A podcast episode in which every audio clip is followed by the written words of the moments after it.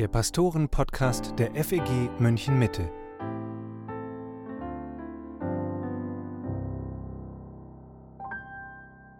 Hallo und herzlich willkommen zum Pastoren-Podcast mit Matthias Mockler und Matthias Lohmann. Seit zwei Wochen ist Krieg in der Ukraine und das ist das beherrschende Thema auch bei uns. Die Nachrichten und Bilder von dort sind bedrückend und machen immer wieder fassungslos. Zerbombte Städte, Flüchtlinge unter Beschuss, Familienväter, die Frauen und Kinder in die Züge setzen und dann an die Front ziehen. All das geschieht nur zwei Flugstunden von uns entfernt und vor den Augen der ganzen Welt. Wir sprechen in dieser Folge über die Situation in der Ukraine, darüber, wie wir als Christen helfen können und auch über unsere eigenen Sorgen und Ängste und wie wir damit gut umgehen. Matthias, du bist auch Vorsitzender des Netzwerks Evangelium 21 und auf eurer Homepage habt ihr einen Artikel von Vasil Ostri veröffentlicht. Er ist Pastor in der Ukraine und er schreibt darüber, warum er nicht aus Kiew geflohen ist. Warum ist er dort geblieben und was berichtet er über die Situation vor Ort? Ja, der Vasil kommt tatsächlich aus Irpin. Das ist ein Vorort, eine kleine Stadt vor Kiew. Geht gerade durch die Medien, weil äh, diese Stadt jetzt gerade wirklich von den Russen komplett eingenommen wird. Ähm, ich weiß auch nicht, ob Vasil immer noch da sein kann, ob er noch dort ist. Äh, aber was er berichtet hat, war, dass ähm, er bewusst sich entschieden hat, mit seiner Familie dort zu bleiben, weil er klargemacht hat, wenn Sie als Christen in solchen schwierigen Zeiten nicht da bleiben, dann haben Sie auch in guten Zeiten eigentlich kein Recht, den Menschen etwas zu sagen. Äh, ein Zitat, das ich äh, wirklich bewegend fand, war, ich bin überzeugt, dass die Gemeinde in Friedenszeiten keine Relevanz haben wird, wenn sie in Krisenzeiten nicht von Bedeutung ist. Und so ist er mit seiner Gemeinde dort darauf bedacht, inmitten dieser Krisensituation wirklich zu helfen, da zu sein. Äh, sie haben schon, bevor der Krieg losging, in den Wochen davor regelmäßig Gebetsveranstaltungen gehabt und äh, sagt auch, dass gerade dieses äh, Beten äh, und dieses Eintreten vor Gott auch ihn nochmal gestärkt hat in der Klarheit, wir müssen hier ausharren, wir müssen hier bleiben für die Menschen, die nicht fliehen können und äh, die dann auch Hilfe brauchen. Und so ist er bedacht darauf, einerseits die geistliche Dimension klar im Blick zu haben, sagen wir haben hier eine Botschaft weiterzugeben, eine Hoffnungsbotschaft über Leben und Tod hinaus, aber auch ganz praktisch da zu sein, diakonisch da zu sein für die Menschen äh, und berichtet eben, wie sie in ihrer sehr großen Gemeinde mit ungefähr 1000 Gottesdienstbesuchern sonntags ähm, Erste-Hilfe-Kurse durchgeführt haben, um einfach in der Lage zu sein, wenn der Krieg kommt, äh, Verwundeten schnell zu helfen und ähm, ja auch zu schauen, dass sie Materialien da haben, um auch helfen zu können mit Nahrung, mit Treibstoff, mit Verbandsmaterial. Und er berichtet, wie Menschen ähm, in dieser Gemeinde auch in besonderer Weise dann angesprochen wurden durch diese Angebote, die gesagt haben, wir können eigentlich nicht kämpfen, wir sind zu alt, zu schwach, um in den Krieg zu gehen, aber helfen, im Hintergrund helfen, das können wir. Und Menschen nicht nur was praktisch geben, sondern auch für sie einfach da sein, als Menschen, die Zuspruch geben. Und so sieht er seine Rolle dort im Krieg äh, als jemand, der nicht an der Front kämpft, sondern der dahinter steht und eben die unterstützt, die durch ganz schwere Zeiten gehen. Es gibt ja jetzt auch ganz, ganz viele Hilfsangebote hier in Deutschland. Spendensammlungen, Hilfskonvois, die in die Ukraine aufbrechen. Menschen öffnen ihre Häuser für Geflüchtete. All das kann einen fast überfordern. Wo soll ich mich bei so vielen Möglichkeiten einbringen? Was kann ich tun? Was würdest du Christen raten? Wie können wir am besten jetzt in dieser Situation helfen? Ja, ähm, vielleicht äh, stelle ich vorneweg äh, etwas, was mir gerade heute in einem Gespräch begegnet ist, wo jemand mir ziemlich verzweifelt sagte, was er alles nicht tun kann. Er sagte, ja, wir würden gerne Leute aufnehmen, aber wir haben eine kleine Wohnung, äh, drei kleine Kinder zu Hause wo er gesagt habe, du äh, tu, was du kannst und äh, erkenne auch an, dass das gottgegebene Grenzen sind. Und, wir hatten ein Gespräch vorhin auch mit jemandem, der sagte, ich wollte eigentlich morgen in die Therme Erding, aber darf ich das jetzt überhaupt?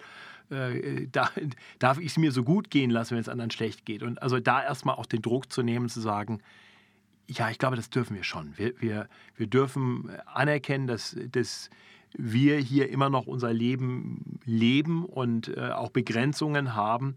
Aber natürlich darf uns das auch herausfordern zu schauen, wo können wir helfen, wo sollten wir auch helfen. ich denke, wir Christen sind ja schon in besonderer Weise auch gefordert. Natürlich leben wir in einem Staat, der sich auf vielerlei Weise auch kümmert und vieles übernimmt. Und da können wir dankbar für sein und das können wir auch unterstützen. Ähm, aber natürlich sollten wir in besonderer Weise auch da sein für Menschen, die, die Liebe äh, Gottes äh, auch nahebringen. Und da gibt es unterschiedliche Wege. Also das eine ist ganz klar Finanzen. Ne, es wird viel Geld brauchen äh, bei den Nöten, die da sind, äh, für Verpflegung, für Kleidung, für Reisekosten äh, und natürlich dann der Wiederaufbau. Nach all dem in der Ukraine wird viel Geld kosten. Da sind Spenden sicherlich ein sehr praktischer Weg, wie man helfen kann. Praktische Unterstützung ist notwendig, das ist auch klar. Und da gibt es verschiedenste Werke, die sammeln. Ich würde empfehlen, christlichen Werken zu geben, weil die das Gute, was sie tun, so tun, dass die Menschen nicht das Werk preisen, sondern den Vater im Himmel. Äh, das heißt, es hat dann auch nochmal einen, einen evangelistischen Effekt. Die praktische Hilfe verbunden mit Evangelium äh, ist sicherlich das Beste, was wir für Menschen tun können, ihnen hier und jetzt helfen und ihnen gleichzeitig eine ewige Hoffnungsbotschaft zu vermitteln. Von daher würde ich sehr empfehlen, wer spenden will, wer praktisch helfen will, das doch bevorzugt über christliche Organisationen zu tun.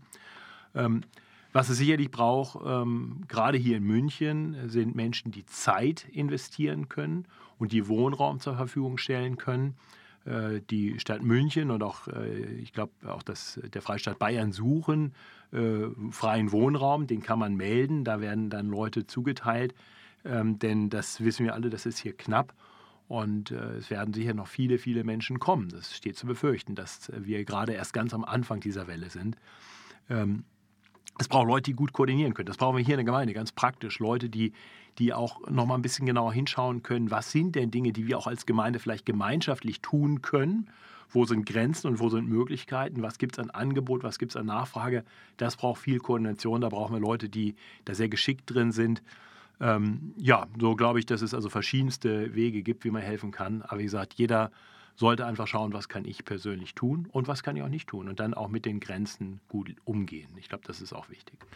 Da du gerade das Thema Spenden angesprochen hast und auch gesagt hast, lass uns das an christliche Werke geben, möchte ich an der Stelle kurz darauf hinweisen, dass es auch von unserem Bund freier evangelischer Gemeinden eine Spendensammlung gibt, nennt sich Ukraine-Hilfe. Da ist einfach auch Erfahrung da, da gibt es Kontakte in die Ukraine zu verschiedenen Gemeinden. Und wir haben in unserer Gemeinde auch schon dafür gesammelt, weil wir denken, das ist eine gute Möglichkeit, auch direkt vor Ort Christen zu unterstützen, auch in Verbindung mit der Allianzmission und da eben diesen ja, doppelten Effekt zu haben. Wir tun was Gutes, ganz praktisch. Es werden auch ähm, Hilfsmittel dorthin gebracht, aber es wird auch nach den Seelen geschaut ja. und das Evangelium in diese Situation hineingesprochen. Das ist sehr wertvoll.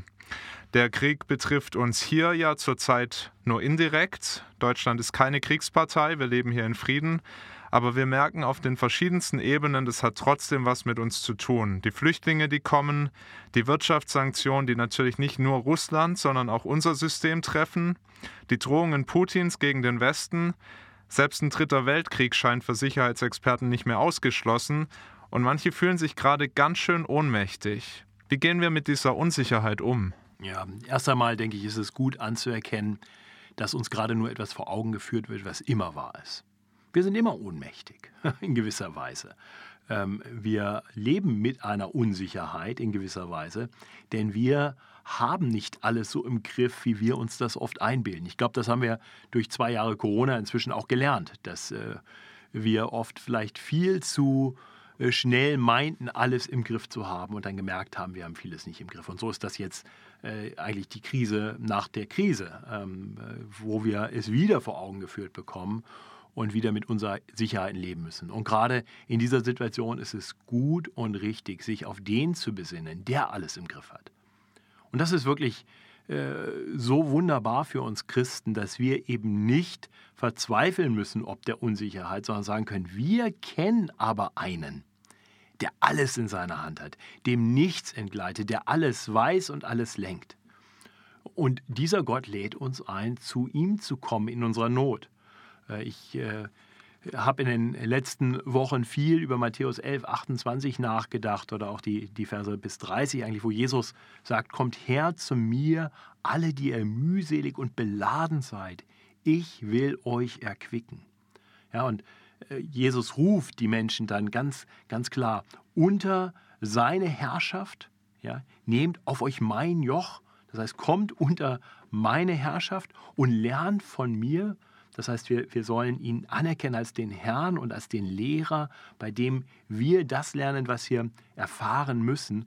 Und beschreibt sich selbst, ich bin sanftmütig und von Herzen demütig. Und dann sagt er, so werdet ihr Ruhe finden für eure Seelen.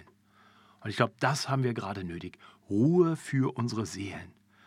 Ähm, so, also von daher glaube ich, das ist gut und richtig, sich darauf äh, zu besinnen. Äh, und so kann ich mit meiner Unsicherheit leben. Ja, ich habe Unsicherheiten in meinem Leben, aber ich weiß, wer im Regiment sitzt. Ich weiß, wer am Ende gewinnt. Und so, wir haben das am, am Sonntag im Gottesdienst gesungen, ein feste Burg ist unser Gott. Luthers äh, Reflexion über Psalm 46. Genau, Gott sitzt im Regiment. Vielleicht im Psalm 46 auch mal lesen. Äh, eine wunderbare Ermutigung, äh, auch wo, wo es stürmt und tobt.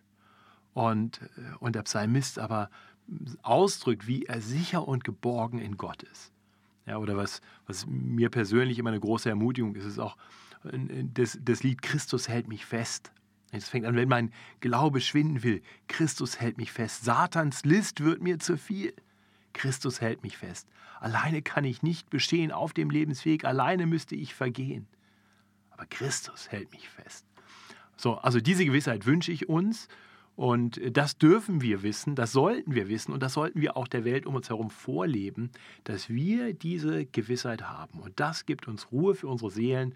So müssen wir nicht mit einstimmen in den Panikchor, sondern wir können Menschen sein, die einen tiefen Frieden ausstrahlen. Und ich glaube, das ist auch sehr attraktiv für unsere Mitmenschen zu sehen. Hier sind Leute, die eine Ruhe gefunden haben äh, und äh, wir wollen die Menschen dann nicht an uns binden, sondern wir wollen sie hinweisen auf den Christus, der uns einlädt, kommt her zu mir und ich will euch Ruhe geben.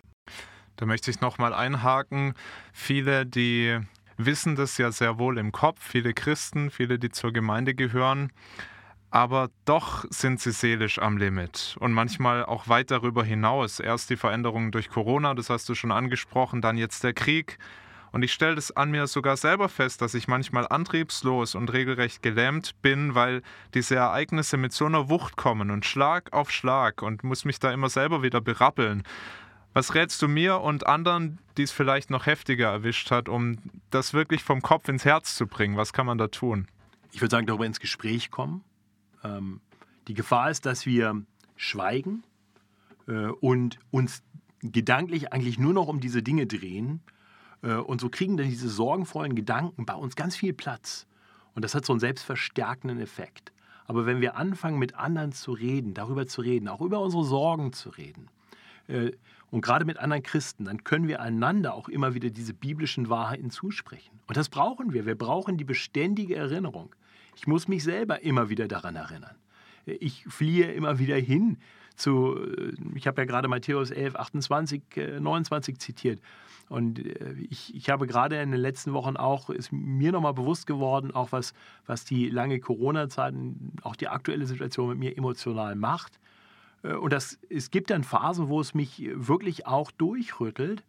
Aber dann wieder zu solchen Bibelworten zu finden, das hilft. Und das schaffen wir nicht immer alleine. Und deswegen brauchen wir Gemeinschaft, deswegen brauchen wir Gemeinde. Äh, ich wünsche das von Herzen gerade denjenigen, die vielleicht in dieser Corona-Phase sich so ein bisschen aus christlicher Gemeinschaft entfernt haben, äh, vielleicht einfach äh, aus, auch aus einem gewissen Sicherheitsdenken heraus. Aber ich wünsche jedem, dass er diese christliche Gemeinschaft hat und ins Gespräch kommt ähm, die, die verheiratet sind, vielleicht wirklich auch miteinander mal über diese Dinge reden, nicht den starken Mann markieren, sondern einfach mal sagen, du, ich habe ja gerade Not, äh, kannst du für mich beten? Können wir füreinander beten an diesen Punkten? Und ja, so glaube ich, dass wir äh, da einander wirklich helfen können. Das heißt aber auch, wenn wir darüber reden, dass wir nicht nur über diese Not reden, die so offensichtlich ist, die uns in den Medien überall entgegenkommt, sondern dass wir das dann immer wieder ins rechte Licht auch bringen und auf Gott auch schauen und, und nicht da stehen bleiben. Ja, ja, genau. Das ist äh, natürlich die Gefahr. Also, dass man äh, diese ständigen Corona-Gespräche, die öden mich an, ehrlich gesagt. Aber dann zu sagen, immer wieder sich daran zu erinnern, aber der Herr hat es im Griff der Herr hat es im Griff. Und der Herr hat uns auch Corona, hat uns durch diese Zeit gehen lassen. Das ist, ist ihm nicht entglitten. Und er hat damit was vor. Also wir können jetzt entweder einfach nur lamentieren oder wir können sagen, Herr, was darf ich daraus lernen? Äh, was sollen wir jetzt äh, damit machen? Äh, und das heißt, manches im Gebet zu ihm bringen und das heißt andererseits uns aber auch biblische Wahrheiten zusprechen.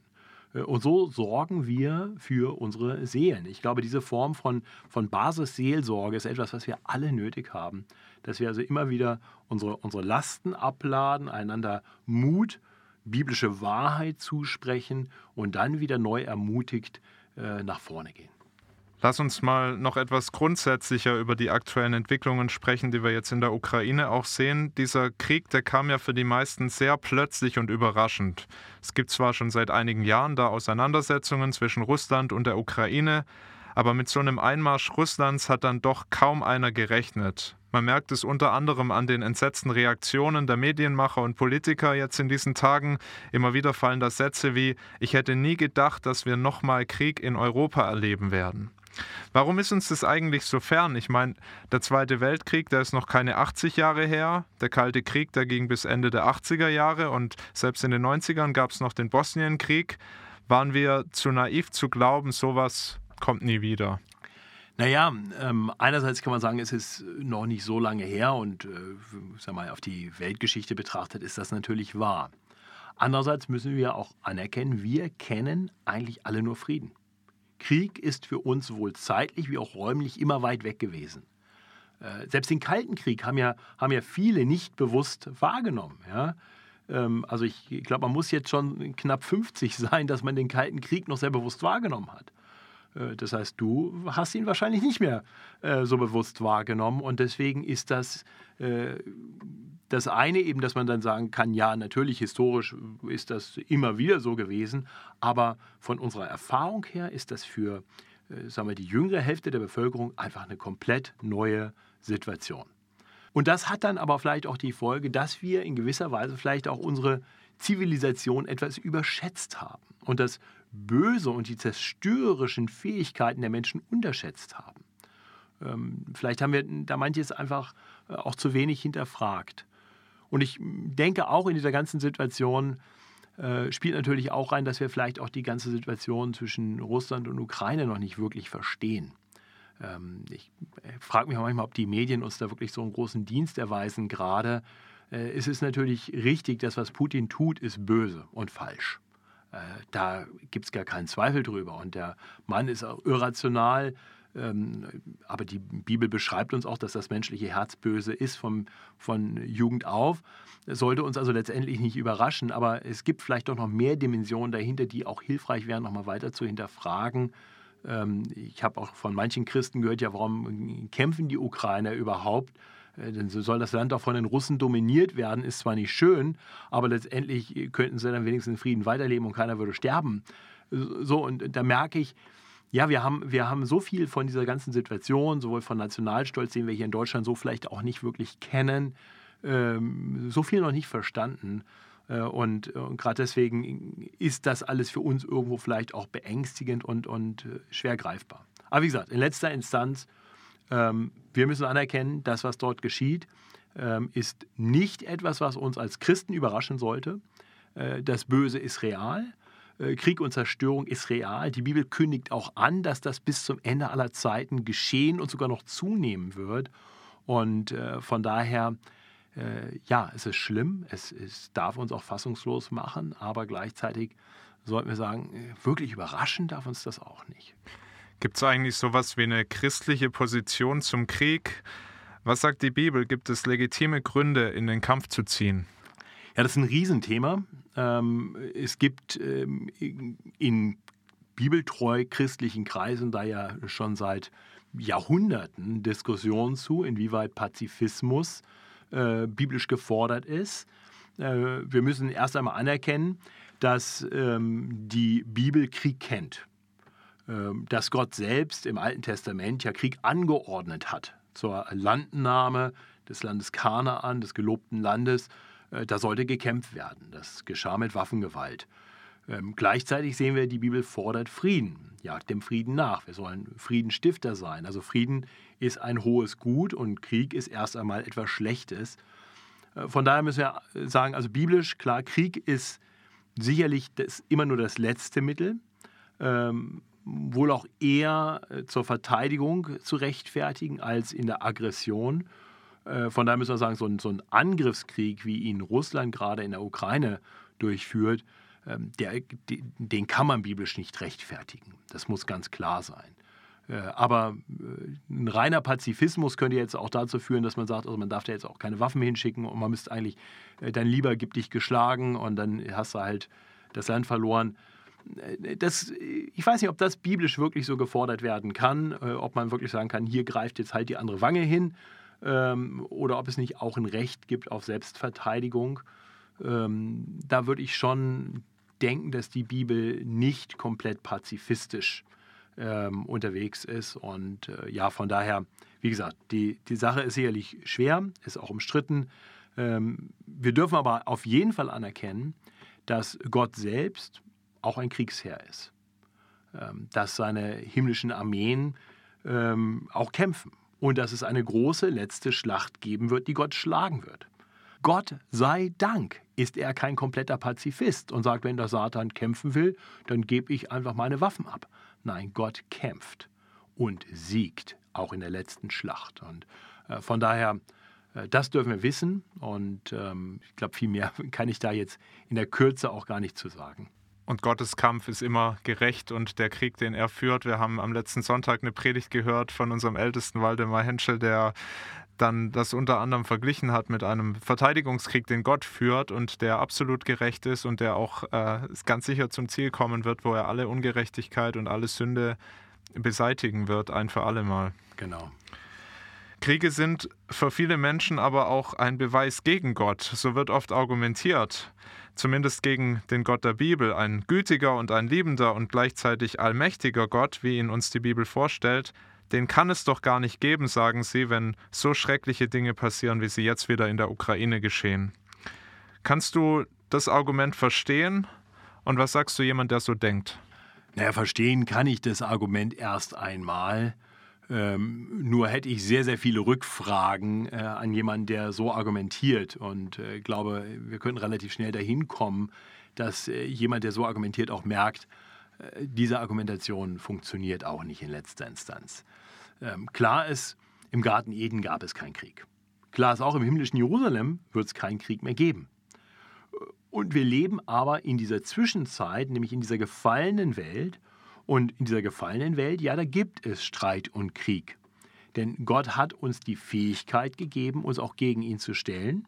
Das haben die Menschen im Sündenfall getan. Seitdem leben wir in einer gefallenen Welt, in der die menschlichen Herzen nicht mehr so schlagen, wie sie es sollten. Sie sind böse von Jugend auf. Das führt zu Streit, zu Eifersucht, zu Habsucht, zu Gier, zu allen möglichen Dingen, die immer wieder in Konflikte führen. Äh, das ist Ausdruck der Gefallenheit dieser Welt. Äh, und ja, Gott lässt das zu. Und doch wird es eines Tages beenden. Äh, und vielleicht gebraucht er diese Dinge sogar ganz aktuell. Vielleicht gebraucht er die aktuelle Situation, um uns zu zeigen, dass wirklichen Frieden äh, wir eben nicht in dieser Welt finden können, sondern nur bei ihm. Das ist mein Gebet, meine Hoffnung, dass gerade diese Situationen in uns eine neue Sehnsucht entstehen lassen nach der heilen Welt, die wir alle gerne hätten und die eines Tages da sein wird und in die jeder kommen wird, der sein festes Vertrauen auf den Retter und Herrn Jesus Christus setzt. Und von daher können gerade solche Kriegs- und Krisenzeiten äh, Zeiten sein, wo die einen Gott spotten und sagen, ja, wenn sowas stattfindet, kann es keinen Gott geben, und andere Gott erkennen und zu ihm fliehen und bei ihm Hilfe und Trost und Hoffnung finden. Und äh, deswegen würde ich sagen, äh, wir haben als Christen diese, diese Gewissheit. Trotzdem dürfen wir natürlich entsetzt sein, wir können fassungslos sein vor dem Leid, mit dem wir hier konfrontiert sind, was wir aus der Distanz wahrnehmen. Das ist dramatisch, das ist grausam und wir können zu Gott beten, wir können ihn anflehen, sich zu erbarmen und einzugreifen und wir wissen, Gott hat alle Möglichkeiten. So, von daher, ja, lasst uns das ins Gebet bringen, aber lasst uns auch wissen, selbst wenn Gott hier eingreift, der letztendliche Friede, der ist erst da zu erreichen, wo Menschen sich ihm zuwenden und dann eines Tages in seine Gegenwart einziehen. Gebet ist ein gutes Stichwort. Es sind unsichere Zeiten, aber wir glauben, dass Gott auch jetzt der Herr ist und dass er alle Umstände und diese ganze Welt in seiner Hand hält. Und wir dürfen in jeder Lage zu ihm kommen und beten, mit ihm reden. Darf ich dich bitten, zum Schluss mit uns und für uns und vor allem für die Situation in der Ukraine zu beten? Ja, sehr gerne. Himmlischer Vater, wir wollen dir danken, dass wir dich kennen dürfen.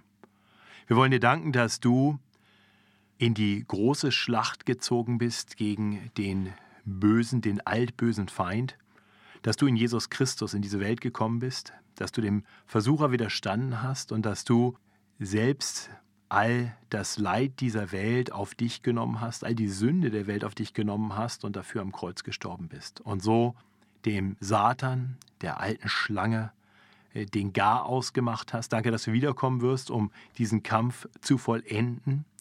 Herr, und wir wollen beten für diese Zwischenzeit, die Zeit, in der wir äh, viel Leid erleben. Wir wollen beten für die Situation in der Ukraine. Wir wollen dich bitten für diejenigen, die dort äh, kämpfen. Herr, wir wollen dich bitten, dass du äh, die Herzen der Kämpfer, der Krieger, der Ukrainer, aber auch der Russen bewegst, dass sie nicht in einen Gewaltrausch kommen, sondern auch inmitten allem Kampfes äh, Herzen haben, die voller Liebe sind und dass es so Begegnung geben darf, selbst zwischen Ukrainern und Russen in dieser Situation, wo, wo deine Liebe ähm, Erstaunliches bewirkt, wo Menschen einander ansehen in Barmherzigkeit und Freundlichkeit. Herr, wir wollen beten, dass du ähm, hilfst, dass wenig Menschen in diesem Krieg ihr Leben verlieren. Wir wollen beten für die Machthaber. Herr, wir wollen beten für diejenigen, die in der Ukraine äh, an der Macht sind. Schenk ihnen viel Weisheit, äh, was wirklich gut und weise ist, wie sie ihrem Volk gut vorstehen können, wie sie es gut regieren können, wann Kämpfen angesagt ist und wann Kapitulation vielleicht der richtige Weg ist. Herr, wir wollen beten für die Machthaber in Russland, wir wollen beten für Putin. Wir wollen beten, dass du sein Herz veränderst und äh, seinem bösen Treiben Einhalt gebietest. Herr, wollen beten, dass du ihm weise Berater an die Seite stellst und dass du ihm Bereitschaft schenkst, auch ihre Worte zu hören. Herr, wollen beten für die Flüchtlinge, die jetzt aus ähm, der Ukraine fliehen. Wir wollen beten, dass du sie tröstest. Wir wollen beten, dass du ähm, schenkst, dass äh, Familien, die jetzt auseinandergerissen werden, doch bald wieder zusammenkommen können. Herr, wollen für uns beten, dass wir Weisheit haben und erkennen, wie wir helfen können. Wir wollen dich bitten, dass du unsere Herzen bereit machst, wirklich äh, voller Barmherzigkeit und Hilfsbereitschaft zu sein. Und wir wollen beten, gerade auch für äh, das christliche Zeugnis in dieser Zeit, Herr, schenk doch, dass wir als Christen Menschen sind, die deine Hoffnung und deine Liebe verbreiten, wir wollen beten für die Christen in der Ukraine, die dort geblieben sind. Wir wollen beten, dass du ihr Zeugnis gebrauchst. Herr, und wir vertrauen darauf, dass du der Allmächtige bist. Und so wollen wir beten, dass du inmitten all dieser Not, all diesen Leidens Gutes hervorbringst, Herr. Danke, dass wir dir das zutrauen dürfen. Und so beten wir zu dir und flehen dich an um dein Erbarmen in Jesu Namen. Amen. Amen. Matthias, ich danke dir sehr für das Gespräch. Und das war der Pastoren-Podcast für heute. Wenn ihr Feedback für uns habt zu dieser Folge oder ganz generell, dann schickt es uns doch gern per Mail an pastoren-podcast.fegmm.de. Die Adresse findest du auch nochmal in der Podcast-Beschreibung.